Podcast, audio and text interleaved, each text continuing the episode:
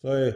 如果一个人呢，他执着啊，他认为法性是不空的，他不能现见诸佛菩萨，是魔眷属。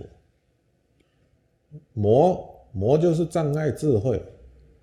魔就是障碍解脱啊，魔让我们的生命不得自在。嗯，所以魔不是不是一定长得不好看的啊，青面獠牙，哎，魔可能很可爱，哎，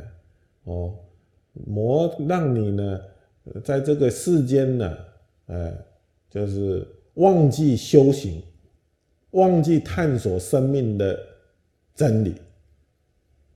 嗯，所以。一直在这个世间轮回受苦，这就是魔的工作啊，哎，魔的任务，嗯，